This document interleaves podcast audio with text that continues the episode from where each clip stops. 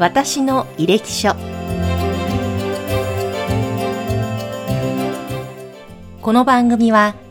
医療の第一線で活躍されている先生にこれまでの医療人としての反省と医療に対する考えをお聞きする番組です。これからの供養の形ハートインダイヤモンドの提供でお送りいたします。では前回に続きまして順天堂大学医学部呼吸器外科教授そして院長補佐もなさっています。鈴木健二先生に今回もお話を伺います。よろしくお願いします。よろしくお願いします。先生、前回、あのお孫さんが生まれた時に、富士山に行かれたというお話もあったんですけれども、そのお話をちょっとちらっともう一度、この空いたお時間に伺ったら、パソコンを取り出してくださって、パソコンのホーム画面が素晴らしい富士山のお写真で先生が撮られたんですよね。そうですね。逆さ富士。はい。で、あの、やはり日本一を誇るその富士山、で、世界にも誇れる富士山ということで、うん、先生は世界一をやはり目指しているということで、学会でもこういった写真を出されるなんていう話そうですね。はい。まあ、あの、富士山っていうのは、日本っていうのは、あの、山が多くてね、あの、たくさんの山がありますけども、特にあの、富士山に、あの、高速道路でこう近づいていくときに、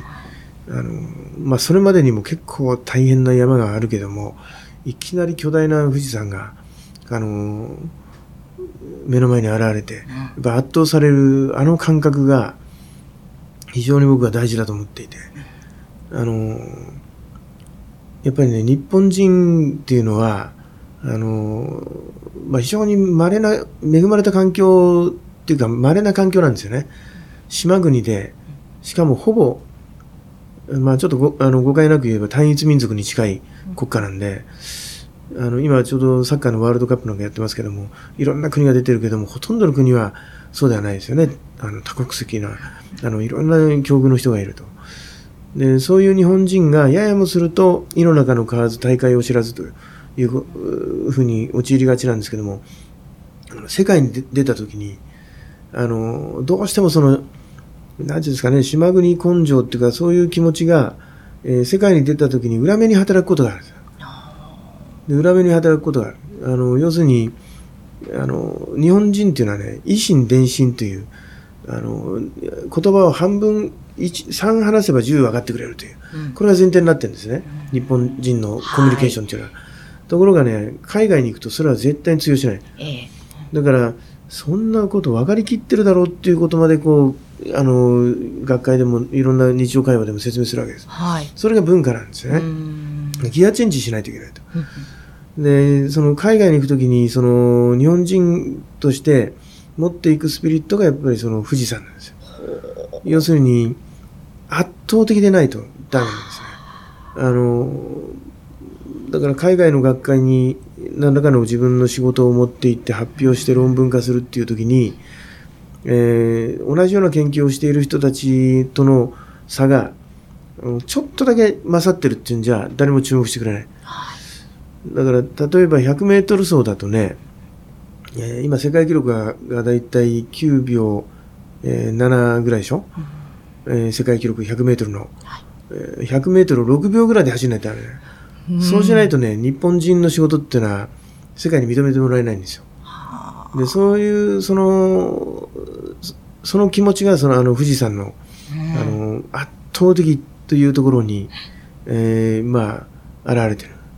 あの、富士山の感覚っていうのは、あの、日本人の、はい、富士山を知らない日本人っていないじゃない。うん、そうですね。まずいないと思うんですね。はい、あの、だからその精神が宿ってるんですよ。それを自負して、あの、特に海外に行った時っていうのは、うん、若い人はね、はい、あの、羽ばたいてほしいと思いますね。そうなんですね。そういう思いも含めて、はい、富士山の写真を、学会などで使ってらっしゃるわけですね。いや、でも今その世界一をというその熱い思いを持ってらっしゃる先生なんですが、前回その先生が大学に入る前までのお話を伺っていて、その時には京都大学の方に進もうかなと思っていたと。なので医学の世界は考えていなかったそうなんですね、当時。そこからなぜその防衛医大の方にというきっかけですとか、また大学時代のお話もぜひ教えてください。うんそうですね、私は、あの、まあ、うちがあんまり、あの、裕福でなかったこともあって、あの、現役の時は、あの、京都大学1個しか受けなかったんですね。でも、もちろんその剣道ばっかりやってましたんで、全く話、箸にも棒にもかからなくて。で、あの、予備校に行くお金もなかったんで、あの、まあ、宅いわゆる宅郎ですよね。自宅で勉強自宅で勉強して、自宅で勉強して、でただ自宅で勉強してるとそれこそ胃の中の蛙なんであの定期的にこうあの、まあ、お茶の水の予備校に試験を受けに行って、はい、でなんなんたらもしなんたらもしっていうのを受けて自分が立ち位置がどんなもんかっていうことをたまたまその模擬試験のあの始まる前に、えー、隣に座ってた人たちが防衛防衛医科大学校のあの、まあ、冊子を手に取ってね、はいえー、話してた。こんな大学があるぞと。で、まずは入あの入試の時期が、あの通常2月、3月なんですけど、1月、2月、3月なんですが、10月にあると。ほんで、しかもただだぞと。えただで入、あので、しかも合格すれば、学費がゼロどころか、給料までもらえると。で、全寮制で3食ついてるっていうようなことを言って、そんな大学あんのかいと思って、まあ、いわゆるあの赤本ってあるんですね。あの、医科大学校っていうのは、で、あの本を手に取ってみると、はい、えっ、ー、と、25倍という倍率が。25倍とか、大学、医科大学ってね、大体2倍とか3倍なんですよ。うん、高くて。みんなその、それなりの人がこう行くからね。ところが、あの、時期が10月ってこともあって、みんな受けるから。はい。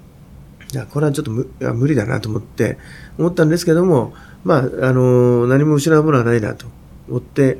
えー、受けたらたまたま、あの、引っかかって、本当に引っかかったって感じだったんですね。それで、あの、最終的には、京都大学と、あと早稲田大学も、あの、俺も理工だったんですけど、はい、早稲田と京都と防衛大と3つ合格でどこに行こうかと思って、まあいろいろな意見があったんですけども、まあ京都大学に行けっていう意見が非常に多かったんですが、僕は防衛大という、うん、まあ、あの、ですかね、学費のこともちょっとは考えたかもしれませんが、まあ、あの、やってみようと。いうふうに考えました。そうだったんですね。ただ、あの、前回も申し上げたように、医師という、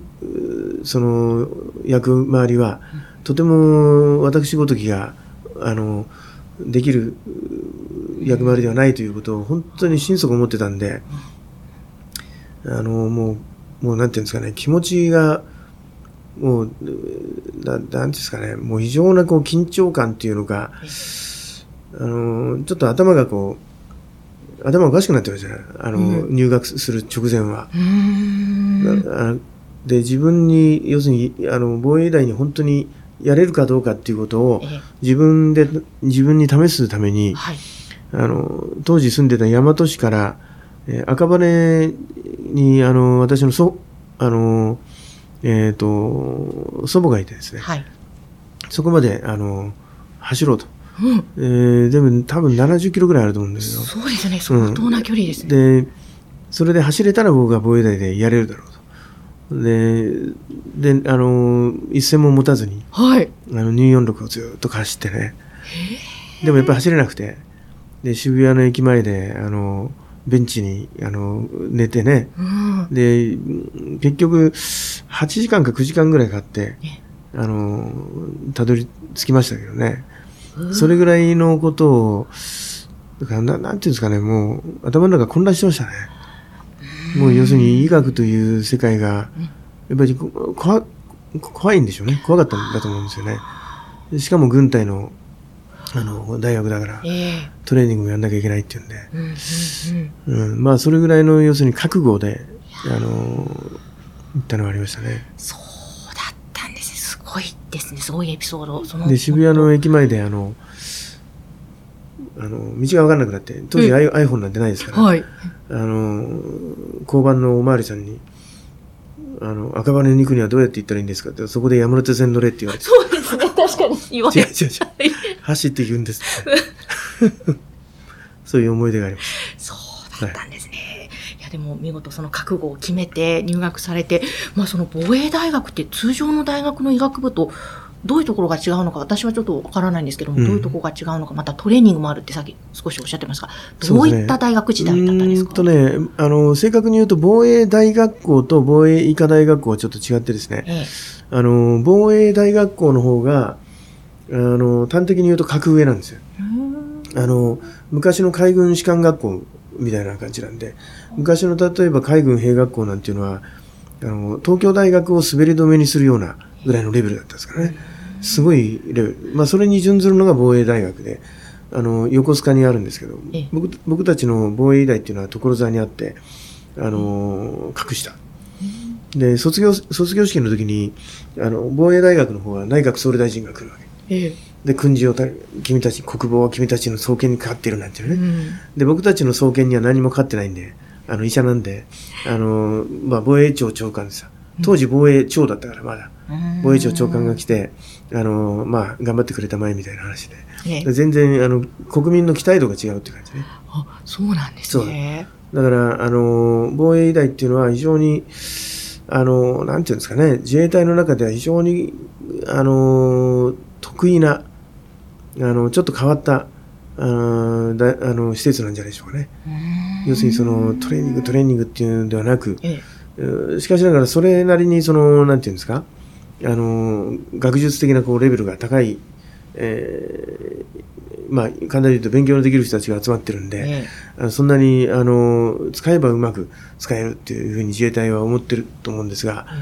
ただあの非常にあのありがたいことに日本っていうのは戦争がないでしょ、うん、だからあの後にあの米軍に留学した時なんかもね僕は痛感しましたけども、うんはい、あの軍軍軍としてのそのあの医官あの医療を行う、えー、軍人に対する扱いが全然違うね。日本の場合にはもう別にあのいなくてもいいあのそんなに鍛える必要はないわけ、ええ、ところが米軍っていうのは本当に戦争をしなければならない国なのでそこで自分が傷ついた傷ついた時に優秀な医者じゃないと死んでしまうじゃないですか、はい、だから米軍っていうのはね米軍の医官っていうのはものすごく高いレベルに鍛えられる。医療的にも体力も、うん、だから全然違うんですよあのちょっと言葉悪いけどあのみそかすっていうね言葉がありますけど全くそういう感じ。自衛隊の中では。防衛隊まあその分非常にこうなんていうんですかね。あの自由にあの勉強させてもらいましたけどね。へえそのあの大学入る前まではその医療の世界は全く頭になかった中から覚悟を決めて入られて、どこからあ医療の世界でやっぱり僕はしっかりやっていこうというその情熱が出てきたのは何か大学時代にもあったんですかきっかけやっぱり解剖実習でしょうね。あの医科大学に入るとえー、っとね当時は3年生2年生の時だったかな。2年生の後半ぐらい。1年生はあの時は6学年なんですけどね、うん、6年生なんですけど1年生はえーまあ、数学とか物理とか科学とかいわゆる一般教養をやるんですよ。はい、で2年生の途中ぐらいからあの、えっ、ー、と、検体、あの、お亡くなりになった方が、あの自分の体を医学の教育に役立ててほしいということで、あの検体をしてくれたかあの方々の、えー、解剖させていただくと、うん、ホルマリンの固定されたからあの体を解剖させていただくっていう時にやっぱりその人の人様の体にあのメスを入れるというで体の中をこう実体に見るという、まあ、昔のあの杉田玄白みたいな感じなんでしょうかね。あのその時に僕はやっぱりこれは尋常じゃないなということで、まあ、それこそギアチェンジしましたね。尋常じゃないなというのはもうその目の当たりにして奥深いなと言いますか？これは。そうですね。あの要するにまあ、解剖ですからこの神経がなんでこの神経がなんでこの血管がなんでっていうのが全部覚えるわけですけども、それをもし自分がその神経の存在を知らなかったらどうなんだろうと、まあもうまあ、外科の観点からこう見てるわけですよね、うん、でそうするとそれを間違って切ってしまったらどうなんだろうとかいうふうに考えるとこれは相当勉強せんと無理もう無理だなと。いうことであのちょっと心を入れ替えましたね。あそうだここまでとは。あそれがじゃあ大学時代、そういった経験、ええ、そこから先生、呼吸器外科の方に進まれようと、うん、その後、まあ、研修医になられてですけれども、はい、そこは何か目指す方向を決めたのはあったんですそうですね、あのまあ、当当時の感覚としては、えー、体力がある人が外科に行って、うん、あのまあ、勉強ができる人は内科に行くっていうような、そういう感じが若干ありましたかね。うんまあ、今もそういうのは多分にあるかもしれないですけども。で僕は剣道部であのキャプテンやってましたんで、はい、大学時代も、えー、大学時代、かなりあの体力に自信があって、うん、あの勉強の方はあんまり自信がなかったんで、それで、まあ、外科は絶対外科だなと。で、外科もたくさんあるじゃないですか。脳神経外科から、あの、頭頸部外科とか食道外科とかね、あの、簡単水外科、消化管、整形外科、泌尿器、いろいろあるんですけども、あの、人が亡くなるとき、お亡くなりになるときに、一番勝負が早いのが心臓ですよね。うん、心臓だと、まあ、秒単位で、不整脈で天国行っちゃう。うん、で、肺が、まあ、分単位でさ、数分間呼吸できなければ死んでしまう。次は腎臓。腎臓は1日単位。腎不全で亡くなっちゃうね。うん、次は肝臓だと思うんですけど。だからその人さん、まあ、あの命、まあ、簡単に言うとそこに倒れておられる患者さんを、えー、一人でも救うことができる医者になりたいと思った時に、心臓か肺があのポイントだなと思って、うん、えー、結局肺を選びました。そうだったんですね。その時はあの私たちの防衛医科大学校のあの第二外科っていうところにあの、まあ、当時ナンバー外科で第一外科第二外科だったんですけど、うん、第一外科が東京大学出身の先生が教授されてたんですね。はい、で、第二外科が慶應義塾大学出身のあの尾形敏郎先生っていうあの国立がんセンターを経て防衛大の教授になった先生がおられて、で、その先生があの呼吸器外科だった。で、その尾形先生っていう方が、やっぱり非常にあの、なんていうんですかね、あの、素晴らしい医師で、はい、まあ、あの、当時でも、あの、がいろんな学会の学会長をやるようなすごく偉い先生なんですけども、ね、あのいわゆる教授会診っていうのはもちろんやるんですけど、はい、あの夜中の11時ぐらいにね、あの一人で会心してるんですよ。あの聴診器をぶら下げて。そういうことはめったにい？や普通やらないですね。普通やらない。っていうのはね、やっぱりじご自分で手術されたか、うん、えー、まあ、指導したかのその患者さんがやっぱ心配なんですよね。で、心配な時には時間を問わずその患者さんを見に行く。で、一番彼が、あの、繰り返し言ってたことは、自分で見たこと以外は信用するなと。要するに電話で、えっ、ー、と、よくあるのは下の先生が、はい、部下がこう見たことを電話で連絡を受けて、じゃあそのまま、そあのそのような処置にしときなさいっていうような対応すると、もう劣化のことが起こられてね。もう、それは、あの、大変でしたけども、それは、ま、全くその通りですね。見ていないのに。全くその、自分で見見るということの、はい、あの、だからやっぱり現場が全てっていうことを、もう本当に、あの、学生の時から、うん、あの、教え込まれたというか、感じてましたんで、まあ、それもあったんで、ぜひ呼吸器で頑張りたいなと思いました。そうだったんです、はい、じゃあ、恩師との出会いもあって、そうですね、非常に大きかったと思いますね。その出会いがあって、呼吸器外科をに進まれるわけですが、えー、ぜひじゃあ実際の医療の現場で、まあ今もも本当に活躍、ご活躍でいらっしゃいますが、そのあたりのお話をまた後半では 伺ってまいります。そして本日第2話、一番最後の質問なんですが、日本の医療の良さとは？これ先生どうお考えになられますか？えっ、とね、日本の医療の、まあいいところと悪いところがあるんですよね。例えば、あの、外来診療っていうと、あの、まあ、私たちの順天堂大学なんかもそうですけど、診療科によっては、朝9時に始まった外来が、えー、夜の9時ぐらいまでやってることなんですよ。あの、その間、あのまあ、我々は当然食事もせずにあの、水分だけでこうやってるわけですけど、朝、初診で来た患者さんが、夕方の5時ぐらいに呼ばれることもあるわけ。はい。もうずーっと待ってなきゃいけないんですよ。うん、これはやっぱり日本の医療の悪いとこなんですが、ただ一方でこれ欧米がどうなってるかっていうと欧米は予約制になってるんで、1日に例えば10人15人っていう枠が決まってるので、例えばあのイングランドであの肺がんの患者さんが受診できるのが半年後ですよ。で肺がんと言われて半年待たなきゃいけないっていうのはこれはねおよそ大変なあのことなんですよね。その間に転移しちゃったりする可能性がありますから。でそれを日本の医療っていうのはなんとかその日に来た初診の方を1日の間にあのなんとか対応してあげようというその医療現場の努力なんですよね。だからその日本のいい悪い面ではあるんだけども日本のいい面でもある。でその日本の医療っていうのはねあの一言で言うとそろばん勘定しないんですね。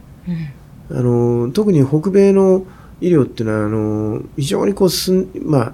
進んでるようにこう思われてますけどもあの要するに効率主義というか、はい、いかに効率よくこうさばいていくかと。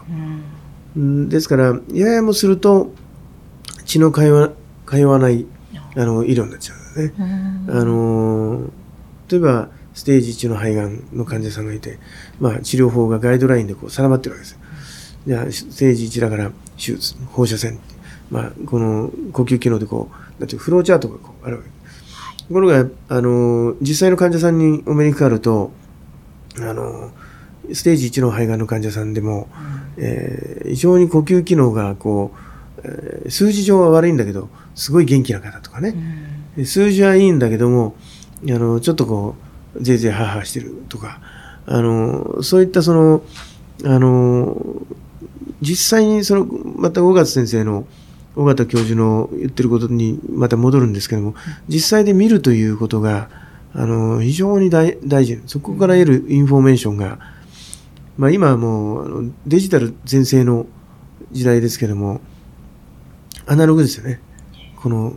あの感覚というか五感を持って知るという、うん、そこが非常に大事ででその患者さんが例えばちょっと呼吸機能が悪いという方が、うん、あのまあ、3階に住んでらっしゃる。居住環境なんかもよく聞くんですけど。で日本の建築法上5階まではねエレベーターがなくてもいいわけね、はい、えー、6階っていうところエレベーターあるんだけど、うん、5階まではエレベーターのない建物がたくさんあるんですよ。で3階に住んでらっしゃるエレベーターあるんですかって言うとありません。階段で上がんなきゃいけないんですって言うと、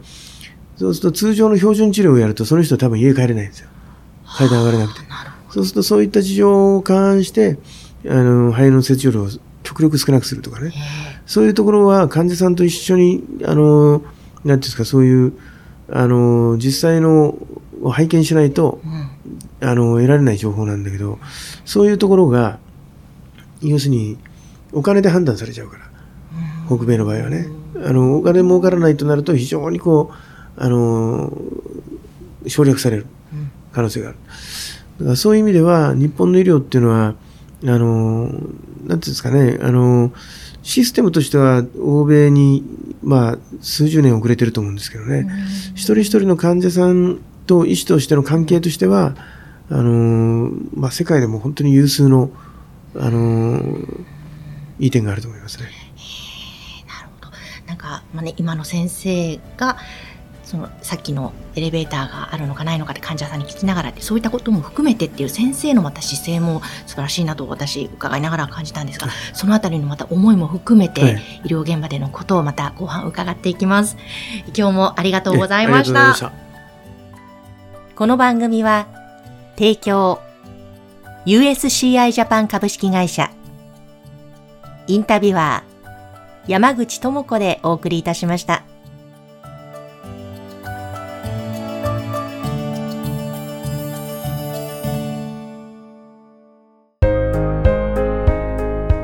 手元供養にはご遺骨で作るダイヤモンドをハート・イン・ダイヤモンド。それはこれからの供養の形です。